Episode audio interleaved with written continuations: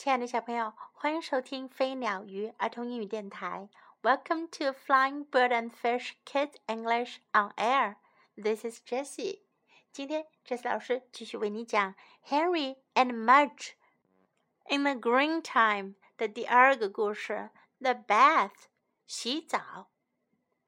On Bath hot days, Henry liked to give Mudge a bath.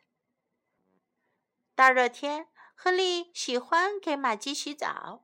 Henry liked it because he could play with the water hose and because he could cool off. 亨利喜欢这样，因为这样的话他就可以玩水管啦，而且还可以凉快点儿。Mudge hated it. Mudge knew when he was going to get a bath. 每次要给他洗澡。玛姬都知道。He would see Henry looking for the dog shampoo。他会看到亨利在找狗狗浴液。And when he saw Henry hooking up the water hose, he tried to hide under the steps. 当他看见亨利要把水管连上水的时候呀，他就试图躲到台阶下面。But it never worked. 可这从来都不管用哦。Henry would take Mudge into the front yard in the sun, and he would hose him down. 亨利会把玛姬带到阳光下的前院里，他会用水管给他冲澡。Mudge hated it. His eyes drooped, his ears drooped, and his tail drooped. 玛姬真讨厌洗澡啊！她的眼睛耷拉着，她的耳朵耷拉着，她的尾巴也耷拉着。When he was all wet, he looked like a big walrus.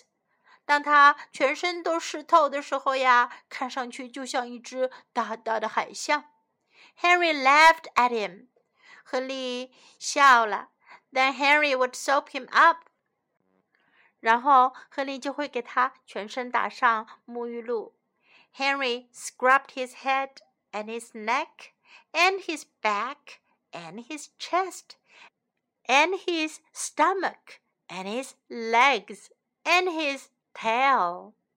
亨利给他擦擦他的头、他的脖子、他的背、他的胸、他的肚子、他的腿，还有他的尾巴。Mudge really hated this part. 马基实在是太讨厌这个部分啦。He drooped even more. 他更加要低着头啦。Then Henry hosed Mudge down again. 然后亨利又给马基冲一遍水。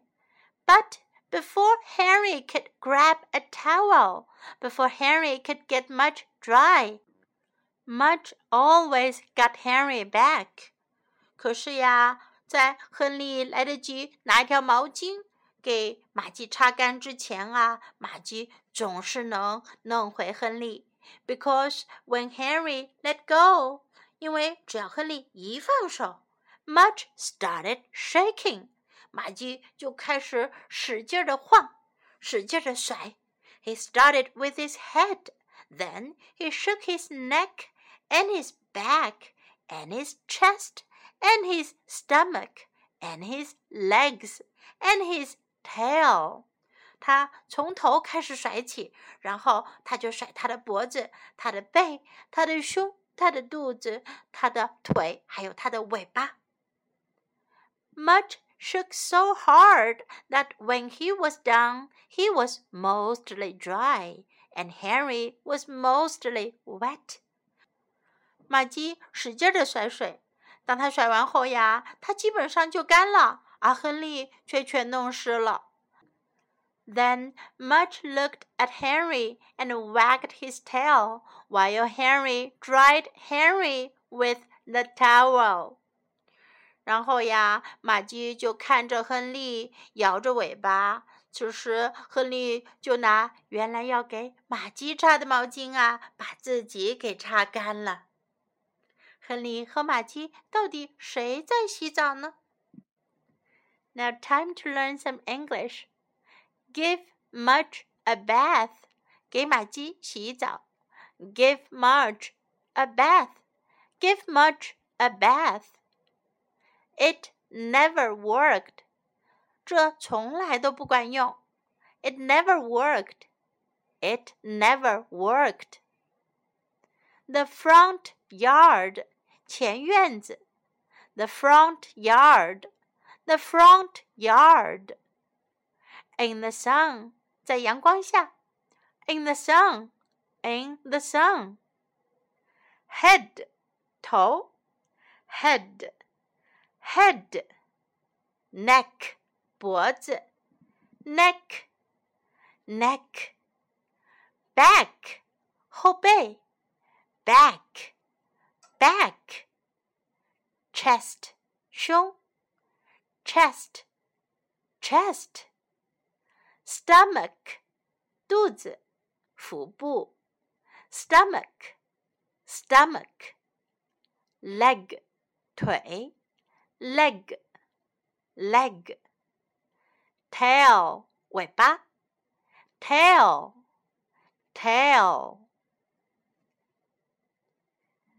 Now let's listen to the story once again. The bath on hot days, Henry liked to give Mudge a bath. Henry liked it because he could play with the water hose and because he could cool off. Mudge hated it. Mudge knew when he was going to get a bath. He would see Henry looking for the dog shampoo, and when he saw Henry hooking up the water hose, he tried to hide under the steps but it never worked.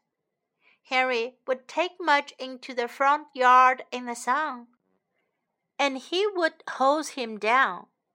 Mudge hated it. His eyes drooped, his ears drooped, and his tail drooped. When he was all wet, he looked like a big walrus. Henry laughed at him then Henry would soap him up. Henry scrubbed his head and his neck and his back and his chest and his stomach and his legs and his tail. Mudge really hated this part. He drooped even more. Then Henry hosed Mudge down again. But before Henry could grab a towel, before Henry could get Mudge dry, Mudge always got Henry back. Because when Henry let go, Mudge started shaking. He started with his head.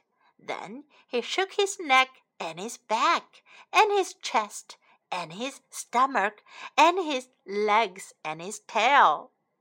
Mudge shook so hard that when he was done, he was mostly dry, and Henry was mostly wet.